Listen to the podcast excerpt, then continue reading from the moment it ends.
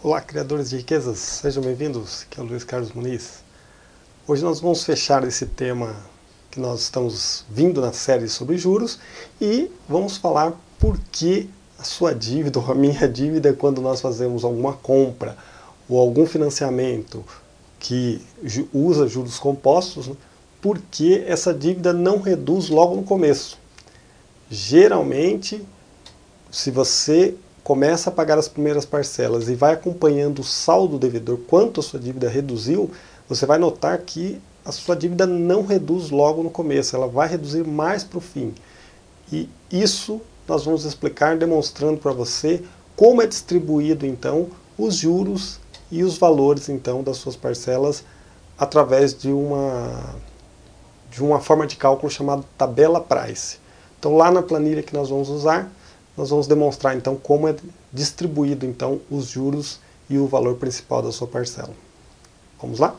Existe um conceito chamado tabela price, que ela é, ela é utilizada para calcular então uh, a distribuição dos juros ao longo das parcelas.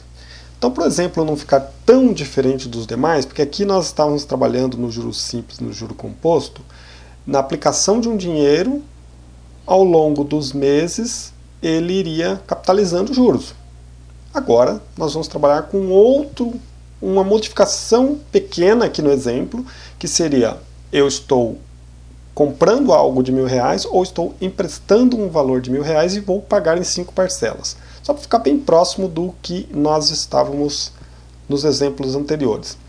Já logo de cara você pode perceber que os juros aqui ele está menor. Mas por que ele está menor?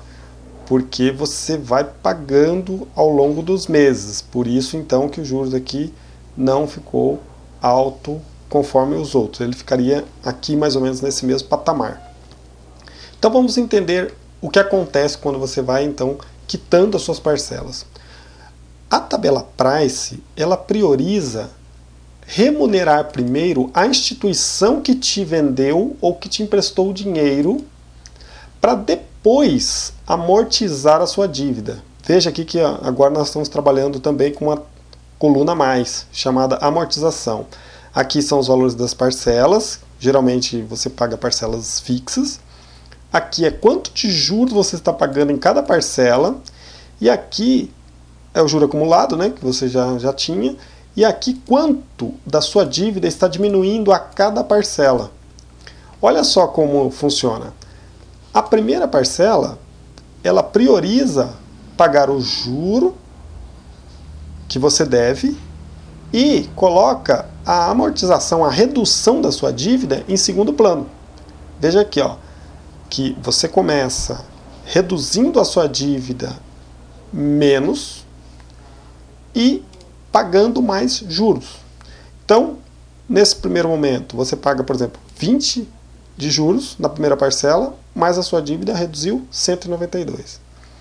Na segunda parcela, você já paga um pouco menos de juros, porque você já pagou mais aqui na primeira, e a sua redução da dívida aumenta um pouquinho.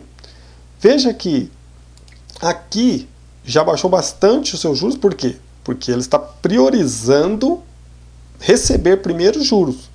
E aqui ó, aumentou um pouquinho daquilo que diminuiu na sua dívida. E quando você chega no final, veja que o, o banco ou a loja que te vendeu, ela já nem tem quase mais nenhum risco daquela compra. Por quê? Porque ela já recebeu o que era dela aqui, ó. E aqui que a sua dívida diminui.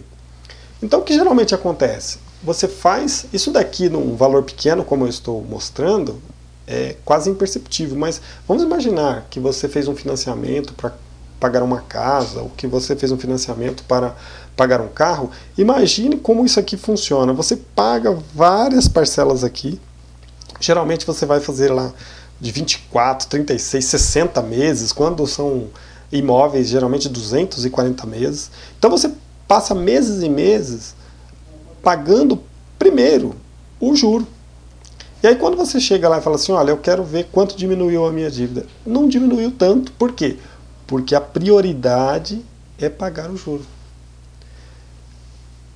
Esse então é o motivo porque você geralmente está pagando um financiamento, está pagando uma, uma compra que tem várias parcelas, e vai passando os meses você fala, poxa, eu pago, pago parcela e a minha dívida não reduz.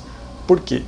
Porque a prioridade é dada para quem te vendeu ou para quem prestou o dinheiro para você receber primeiro o juro dele para depois abater o valor de quanto você realmente emprestou.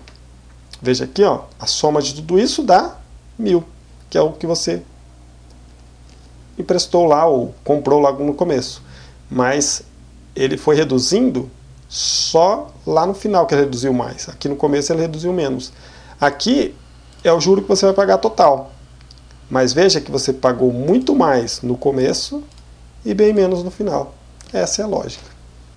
Espero então que vocês tenham gostado do conteúdo e nós nos encontramos então numa próxima oportunidade. Até mais!